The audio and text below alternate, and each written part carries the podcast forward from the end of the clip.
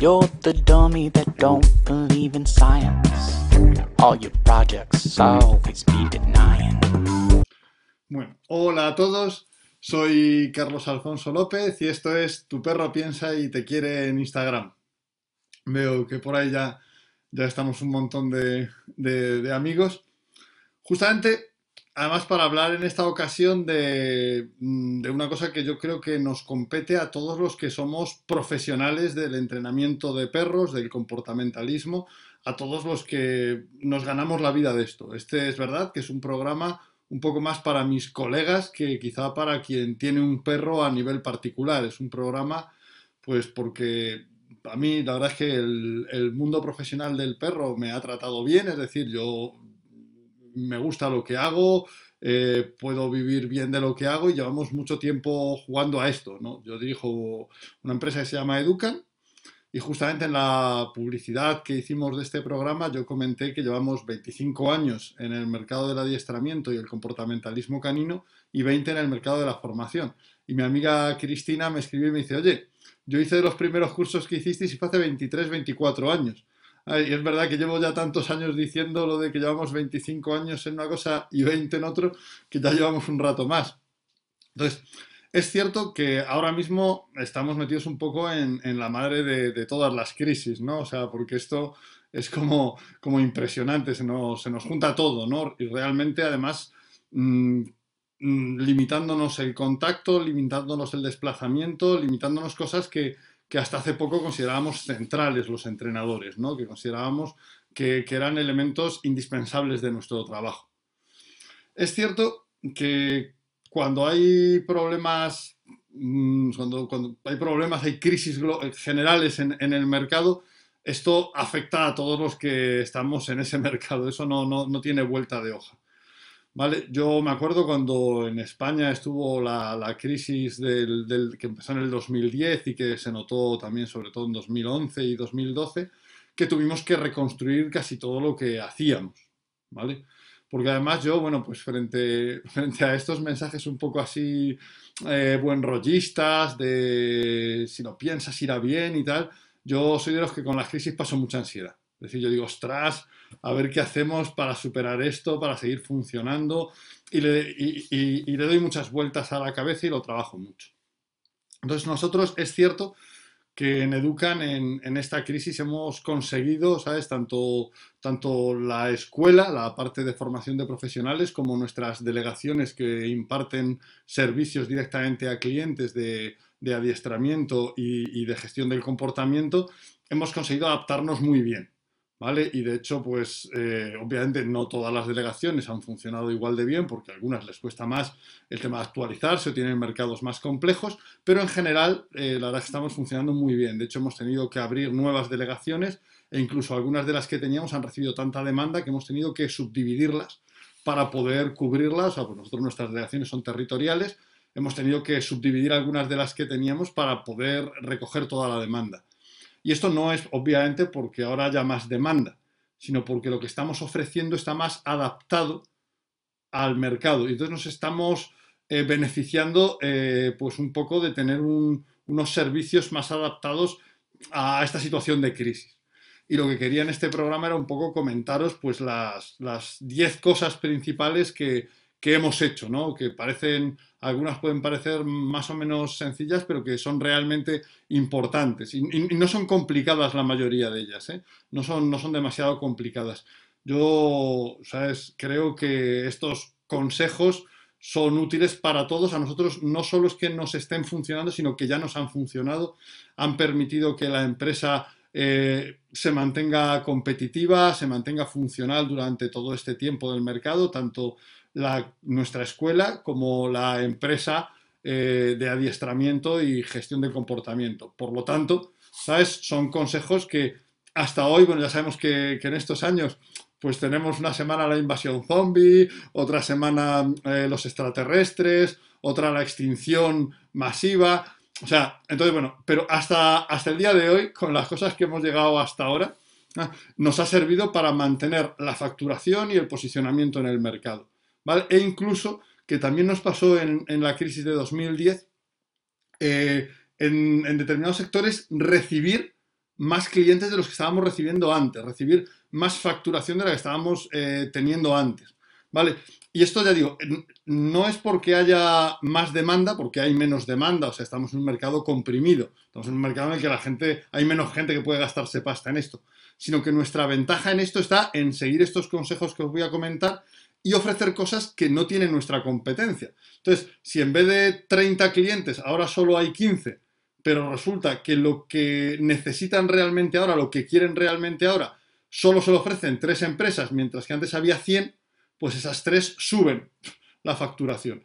Entonces vamos a deciros, porque yo ya os digo que yo, yo sí creo que hay, que compartir un poco eh, todo, yo creo que estamos todos juntos en estos, en este mercado y que tenemos que intentar pues echarnos una mano unos a otros.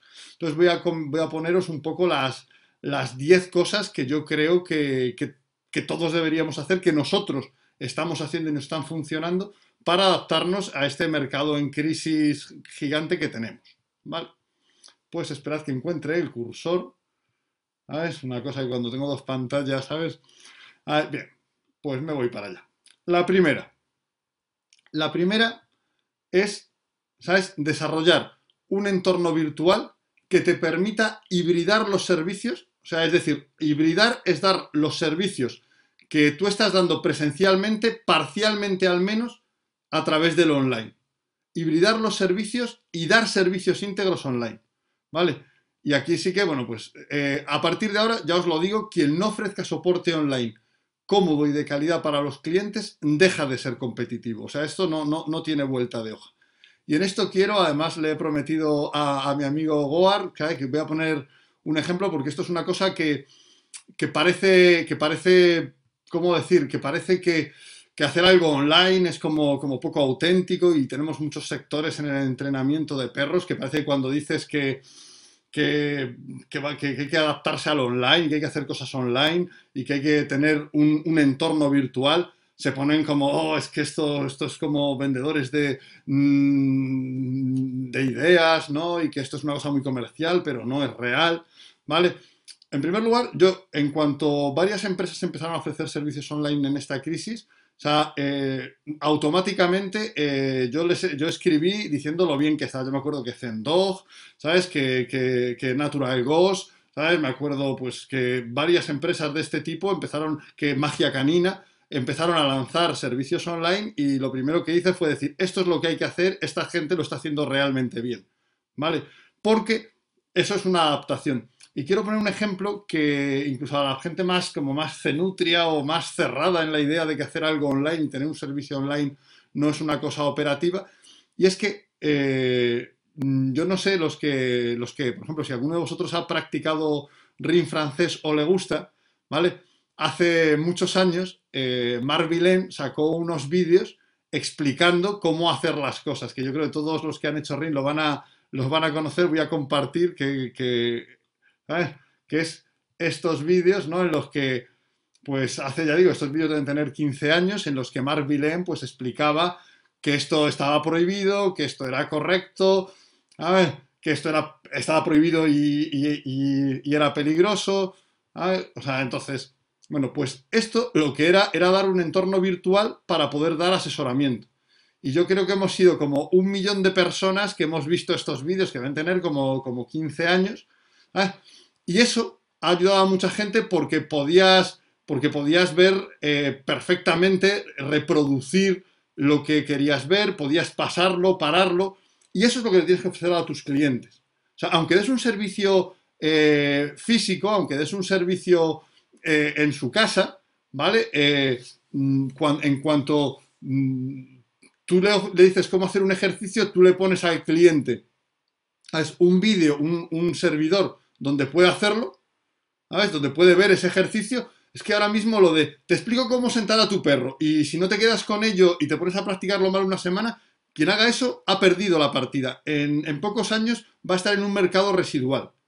¿Vale? O sea, hay que tener una, un, un entorno online para ofrecerle ese servicio, porque aunque yo vaya a tu casa, si te dejo un vídeo para que repases, te dejo un entorno ¿sabes? Donde puedes consultar un vídeo para que repases las cosas, lo vas a hacer mejor, ¿vale? Y es que, o sea, es ya del siglo pasado, literalmente, lo de explicar un ejercicio a alguien y que se lo tenga que practicar como tú se lo has enseñado en casa.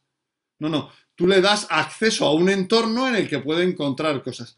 Quien no tenga un entorno virtual en los próximos cinco años va a tener un trabajo residual y no va a poder vivir de esto. O sea, tenemos que desarrollar un entorno virtual. Un entorno virtual que puede, podemos compartir entre varios, que podemos desarrollar entre varios, que podemos colectivizar. O sea, yo el entorno virtual de Educan lo he prestado a varios compañeros y a varias entidades para que hagan otras acciones. ¿vale? Que eran para, ellos, porque oye, eran cosas que yo creo que eran beneficiosas para todos. Pero quien no desarrolle un entorno online y no plantee que tiene que poder hibridar sus servicios y dar servicios online, estará fuera dentro de cinco años, ¿vale? Esa es la, primera cosa, ¿sabes? La primera cosa, pero es que yo tengo varias pantallas aquí, entonces ya esto es muy complicado. Entonces, recordad, a partir de ahora, quien no ofrezca soporte online cómodo y de calidad para los clientes, deja de ser competitivo. Es así de sencillo. A ver, no, no tiene vuelta de hoja. No, es que yo deja de ser competitivo. E insisto, esto incluye aunque dé servicios presenciales. Bien, lo segundo, obtén resultados y mejóralos continuamente. Vamos a ver. Eh, esto no se refiere solo a que los perros hagan cosas. Que tu servicio sea más rápido, que tú solventes, ¿sabes? Eh, de forma más rápida eh, un problema que sea más económico, que sea más divertido, también es una mejora, ¿vale? O sea, por ejemplo, pues en este aspecto, nosotros hemos desarrollado protocolos, pues los trabajos tradicionales de ansiedad por separación eran muy pesados, eran salidas progresivas, eran pues bastante aburridas, ¿no? Es una cosa que no es divertida. Entonces nosotros hemos ofrecido, hemos diseñado un programa que es eh, el perro valiente que soluciona la ansiedad con juegos. ¿sabes? A base de jugar con el perro, cosas que le divierten al cliente. Eso, ¿sabes? Es obtener resultados y eso es mejorar esos resultados. ¿Vale? Casi todo el mundo puede aprovechar perfectamente, ¿sabes? Puede solucionar la ansiedad por separación hoy día con un buen resultado, pero si lo haces más divertido, más barato, más corto, obviamente hay que, hay que funcionar. Y efectivamente, como dice, como dice Ander, magia canina, hay que aprovechar la sinergia de información y hay que completar estas cosas. Vale. Después, el siguiente. Tecnifica y concreta el conocimiento, pero simplifica y hace atractiva tu comunicación. O sea, evita ser poco claro, pedante, repipi, cursi o paternalista. O sea, que son eh, fallos comunes en, lo nuestro. O sea, cuando tú adquieres conocimientos o cuando los explicas, ¿vale? Eh, tienes que ser técnico. Pero cuando comunicas o informas de los servicios que tienes, no tienes que serlo. Yo hace poco estaba dando una clase y estaba pues analizando conceptos y analizando conceptos de filosofía de la ciencia. Y decía, digo, pero esto jamás en la, en la vida, ¿sabes? Se lo diréis a los clientes. O sea, yo cuando hablo con un cliente no, no, digo estas cosas. O sea, no, no me pongo a hablar. Eh, de cualidades, de cuantificación, ¿vale? O sea, eso a veces lo hacemos porque, porque nos gusta escucharnos, ¿no? Nos gusta escuchar nuestros, nuestros conocimientos, ¿vale? Tampoco hay que caer en, ser, en ser, cursi. porque claro, si tú pones de repente, ¿sabes? Si, si, usas eufemismos tales que la gente no los reconoce, por ejemplo, la gente que usa mm, eh, la reactividad como eufemismo de agresión, la gente ni siquiera reconoce eso, no, tenemos un lenguaje común, aparte de que es una cosa equivocada, la reactividad es una cosa y la agresión es otra. Pero tenemos que, ¿sabes?, que, que, simplificar y hacer atractiva la comunicación. Porque tú cuando comunicas no tienes nada para explicar después. Tú cuando comunicas tienes que captar en ese, en ese momento. ¿Vale? Volvamos a esto. Después, tenemos localiza nichos de mercado sin cubrir y diseña y publicita, obviamente, servicios para ellos. O sea, siempre hay nichos de mercado a los que se les presta poca atención. Por ejemplo, y aquí tengo algunos que tal cual son estos. La depresión canina, un nicho de mercado al que casi ningún profesional en su página tiene servicios específicos.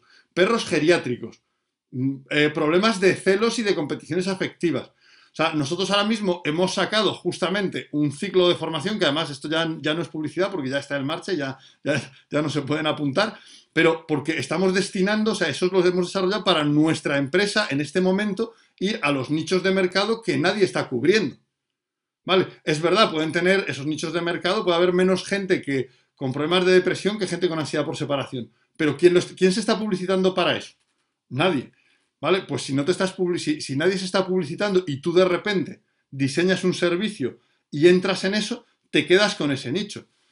Yo siempre me, acuerdo.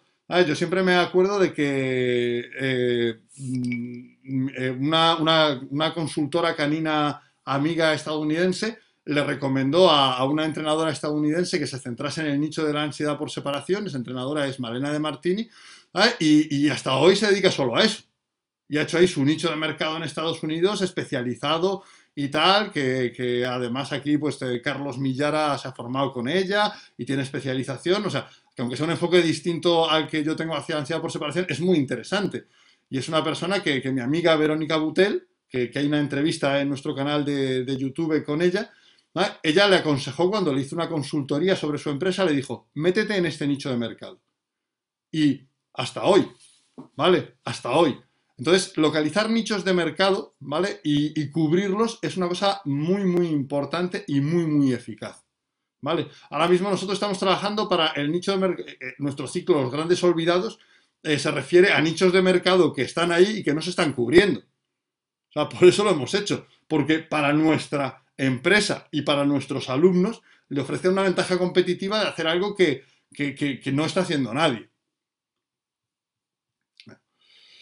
Después tenemos, localiza las tendencias latentes de mercado, y esto no es lo mismo que lo anterior, y adapta a ella parte de las carteras de servicios y, publicítalos. Es decir, si tus clientes desean algo, pero aún no lo buscan activamente, aún, aún, no, tiene, aún no tiene una publicidad directa, te permite posicionarte. Esto, por ejemplo, nosotros hemos detectado que hay una demanda latente de servicios que aporten más bienestar y felicidad de forma cuantificable y objetiva a sus perros. Porque hablar de, bienestar y felicidad, si no lo cuantificas en cosas que puedes medir, es, mm, eso sí que es vender un poquito de cosas difusas, ¿no?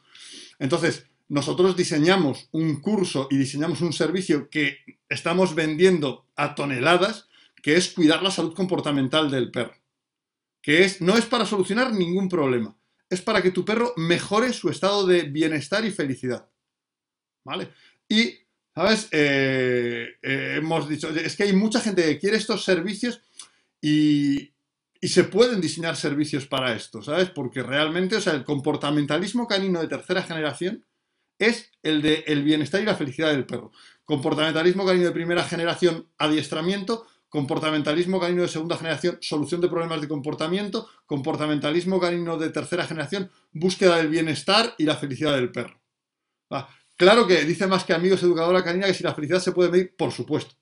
Por supuesto que se puede cuantificar a través de, variables secundarias asociadas a la felicidad. De hecho, nosotros tenemos, yo tengo un libro que es el de, el de conocer y cuidar la salud comportamental de los perros, que, ofrece un modelo de, medición y mejora de, la felicidad canina con respecto a cuatro dimensiones de su comportamiento. La dimensión física, la dimensión social, la dimensión cognitiva y la dimensión emocional. ¿Vale? Entonces, claro que se, que se puede medir. entonces, encontrar esos, esas tendencias, eso que el mercado quiere, pero que aún, que aún, no, tiene, que aún no tiene posibilidades de, de, comprar porque los, no lo estamos ofreciendo. Después tenemos, fíjate en lo que hacen los que tienen éxito y fórmate para hacerlo. Eso sí, nunca hagas nada que no vayas a hacer bien. O sea, no hablo de que plagies. Plagiar, o sea, hacer lo mismo que otro, cambiando tres comas o cuatro palabras, es cutre, triste y contrario al espíritu colectivo que hace que todos crezcamos porque cualquiera de nosotros mejore. ¿Vale? O sea, pero si tú ves el tipo de servicio que funciona a quien tiene éxito y estás cualificado para ello, si no te puedes cualificar, diseña uno que compita. O sea, esto es muy importante. O sea, es decir, si de repente, por ejemplo, pues ahora mismo eh, hay un montón de, eh, hay muchos, muchos eh, acciones exitosas sobre perros de detección, sobre perros de man trailing, pues oye, si tú realmente tienes formación para, para hacer esto, ¿sabes? es un buen nicho de mercado si no tienes formación para hacer algo, no lo hagas porque quedarás mal, ¿vale? Es decir, o sea, si dices, ah, pues lo voy a hacer porque aunque nunca lo he hecho en mi vida, pero si tienes formación para hacer algo, aprovecha. O sea, si, tú ves que las empresas que funcionan lo están vendiendo, si hay un servicio para la ansiedad, si hay un servicio para, la depresión, O sea, si nosotros estamos vendiendo un servicio para la depresión y somos una empresa que funciona, es buena cosa que te pienses que a lo mejor si, tienes formación para, tratar la depresión, que lo hagas. ¿Vale? Porque, ese es, porque si lo hacen los que funcionan, es que funciona. Entonces es importante que te plantees, ¿qué hace la gente que tiene éxito? O sea, ya digo, y no hablo de plagio, hablo de tendencias de mercado. O sea, no hablo de copiar contenidos, ¿sabes? Sino de ofrecer servicios para cubrir nichos de mercado. ¿Vale? Entonces, cuando tú veas que algo está funcionando eh, en, tu mercado, pues, oye, pues este tipo de servicio a ver si puedo hacerlo. Hay que cambiar los servicios que tenemos. Una de las cosas que a mí me cuesta a veces con, delegados de Educan que llevan mucho tiempo es cuando cambiamos un servicio por otro nuevo, ¿no? No, esto lo retiramos de, joder, si me está yendo bien, ya, ya, pero la tendencia es esta. Y hay que ir hacia lo que quiere el mercado. No puedes vender, yo, yo digo, yo cuando empecé, eh, siempre se vendía en, era, yo empecé hace mucho, era adiestramiento de obediencia y protección. Vamos, que con cualquier perro. Y uno de nuestros éxitos fue empezar a, separarlo y que pudieras contratar, y esto hablo de hace más de 25 años, que la gente pudiera hacer solamente obediencia. Fíjate que ahora parece como una locura lo otro, pues en ese momento, ¿sabes? Era lo que, lo que generó tendencia de mercado. Después, Empaqueta, este para mí es fundamental.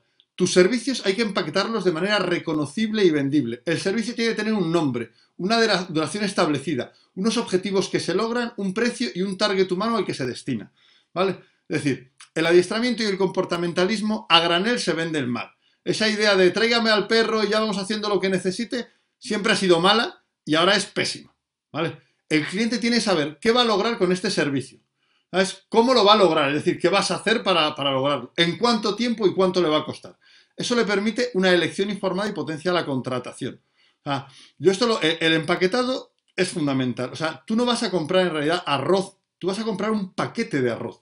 Entonces, cuando tú te eh, publicitas como adiestrador o comportamentalista, eso es demasiado difuso para muchos clientes. Cuando tú dices, programa el perro valiente para eh, superar la ansiedad entre 10 y 12 sesiones. Eso la gente sabe lo que hay. ¿Qué hacéis? Pues mira, trabajamos sobre las capacidades de afrontamiento activo y pasivo eh, y sobre la microgestión de las situaciones de ansiedad.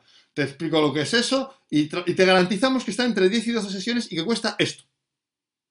¿Vale? Pues esto, por ejemplo, eh, es un programa que eh, durante los confinamientos hemos vendido a través de nuestro servicio online, o sea, a un nivel desmedido, o sea, desmedido, o sea, no, no, me sé, no tengo ahora los números en la cabeza, porque es un programa claro porque está empaquetado. O sea, te voy a ayudar con la ansiedad por separación, te voy a ayudar con los problemas de tu perro, no es un empaquetado. Ahora mismo es fundamental empaquetar los servicios de forma clara. ¿Vale? Yo ahora mismo estoy viendo a varias empresas que lo están haciendo muy bien y que están empaquetando bien, pero sigo viendo una mayoría de empresas que venden los servicios como a granel. ¿Vale? O sea, que no le ponen un nombre, un número de sesiones, un precio. O sea, no, no, eso no es buena cosa. ¿Vale? Tenemos que... Ahora es fundamental empaquetar. ¿Vale? Fundamental. Después tenemos, ¿sabes? Eh, ludifica, que es el término en castellano, porque yo sé, que es gamifica, o sea, gamificar es convertir en un juego, o sea, convertir eh, los servicios que lo permitan en, en, en algo divertido. Cuando los tutores de los perros tienen que trabajar mucho con ellos, tiene que ser divertido, ¿vale? Si no, cuesta mucho que lo hagan. Tienes que lograr que los servicios promuevan entre los tutores la diversión en el corto plazo, es decir, lo que estoy haciendo con mi perro es divertido, es un juego. Y la motivación de logro en el medio y largo plazo. Es decir, diciéndole, oye, me tienes que enviar un vídeo de este ejercicio eh, haciéndolo eh, ahora un minuto, haciéndolo la semana que viene dos minutos. Tienes que hacerme una permanencia en la que desaparezcas de la vista. ¿Vale?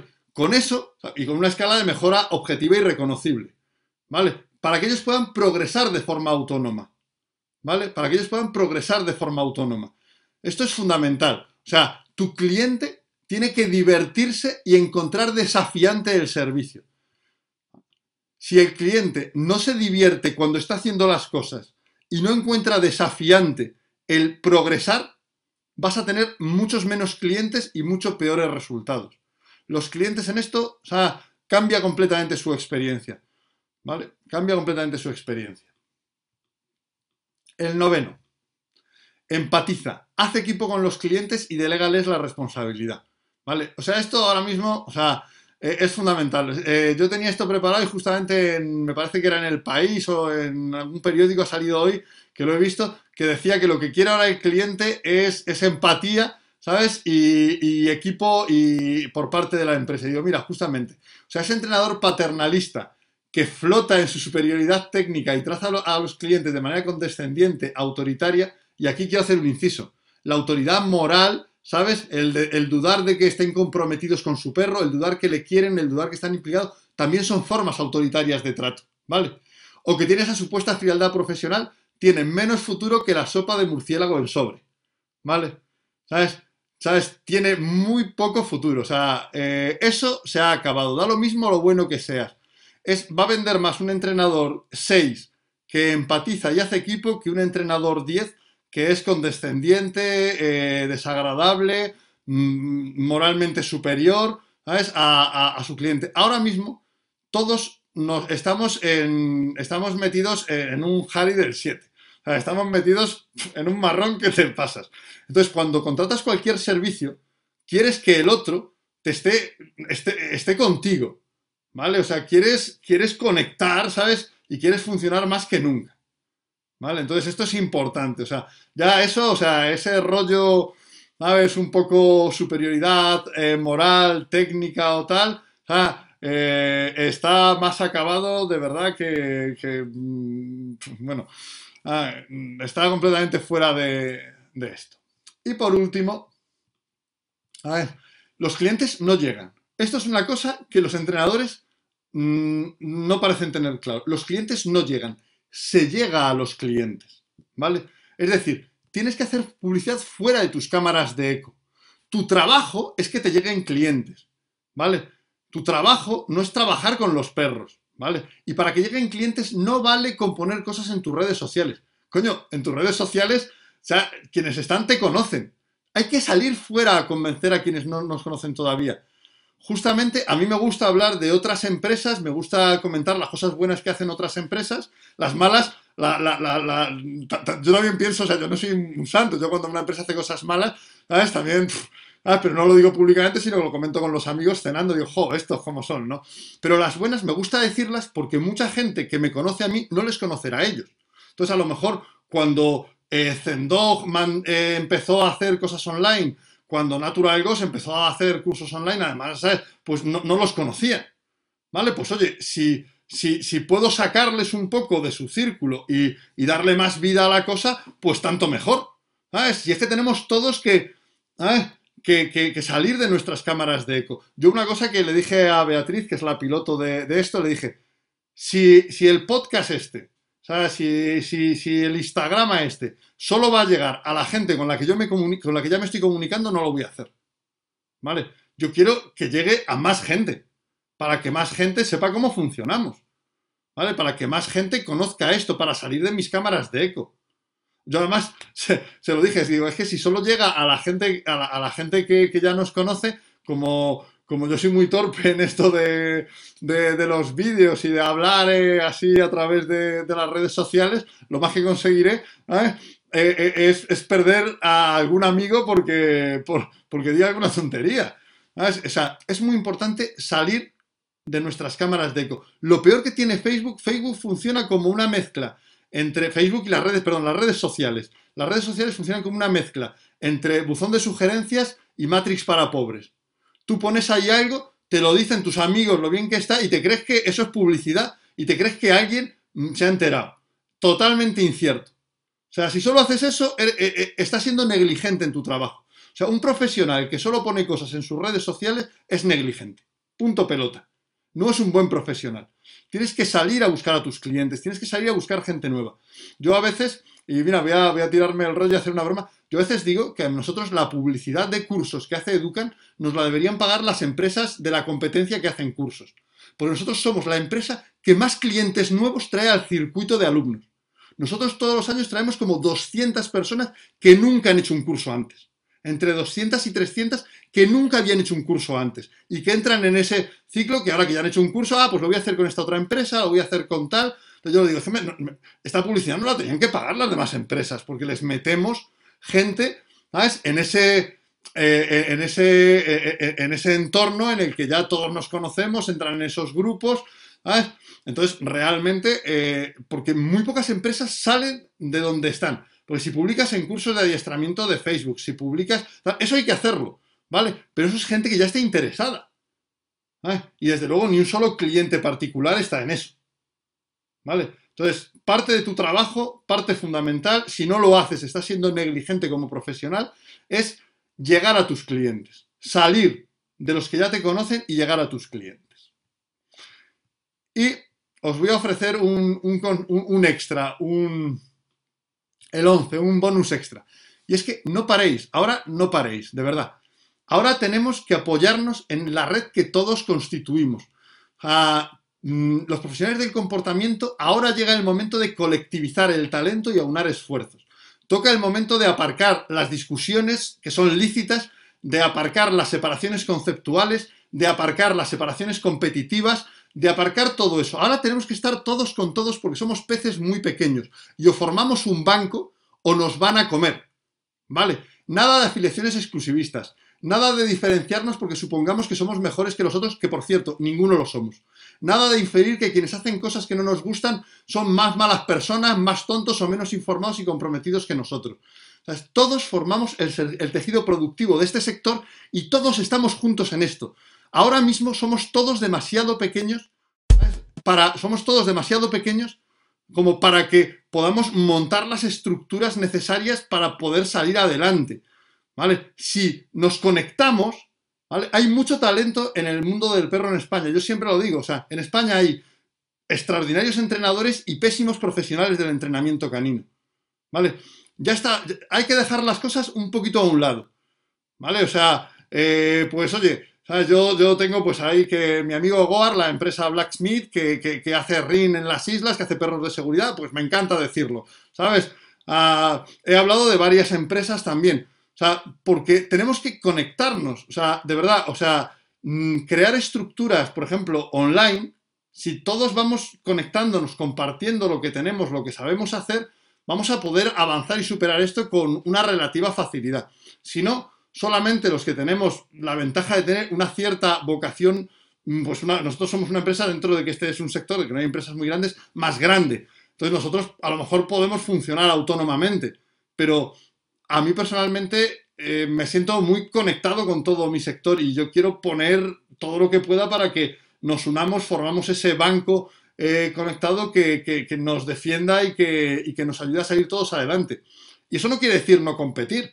O sea, yo quiero, yo cuando, cuando hago un curso quiero llenarlo más que el que está al lado, quiero tener más alumnos, y quiero tener más puntos si salgo a una pista.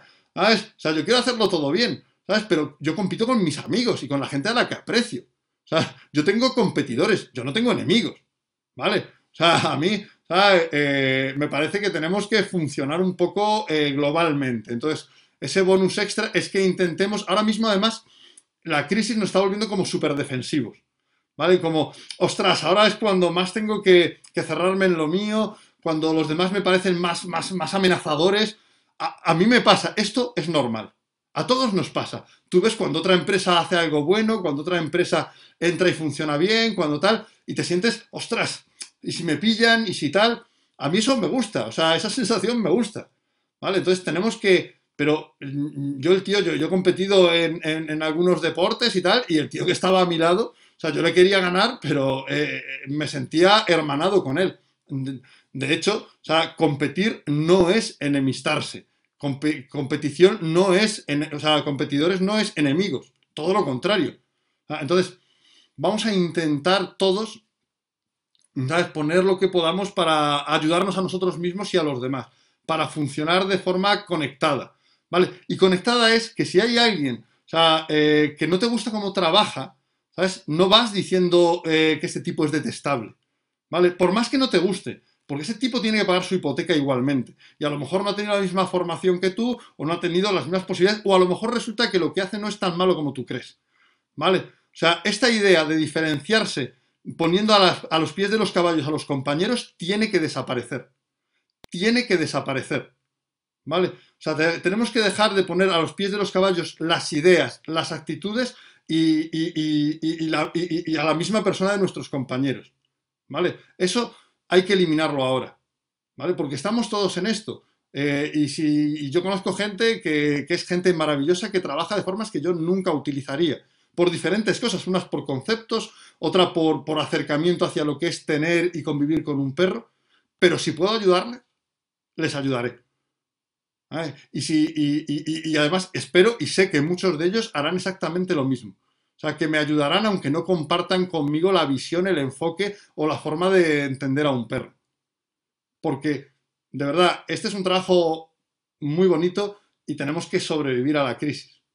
Y sobrevivir juntos es mucho más sencillo. Vale, pues, a ver, eh, ah, dice Magia Canina Ander que me vengo arriba como en 300. Bueno, ojalá. Yo, este es el momento, además este es un buen momento para hacerlo, para colectivizarnos un poquito. ¿Vale? O sea, el sector se forma porque estamos todos. Mirad, y os voy a poner un ejemplo.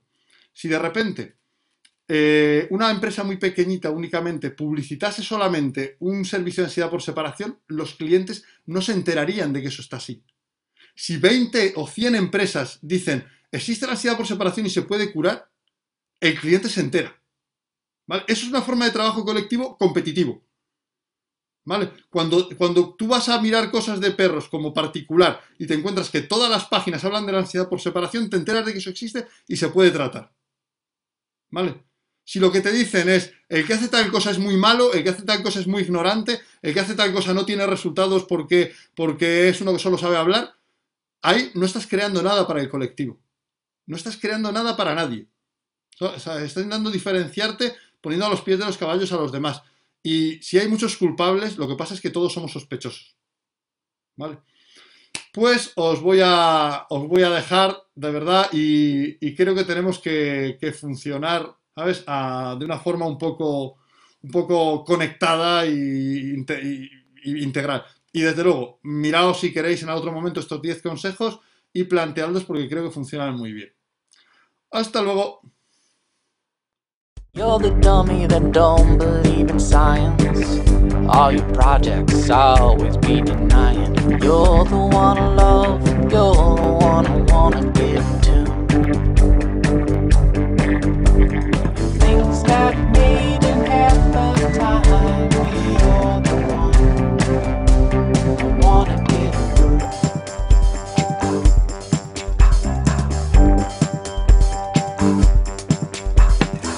recognize that I can be here lately. You realize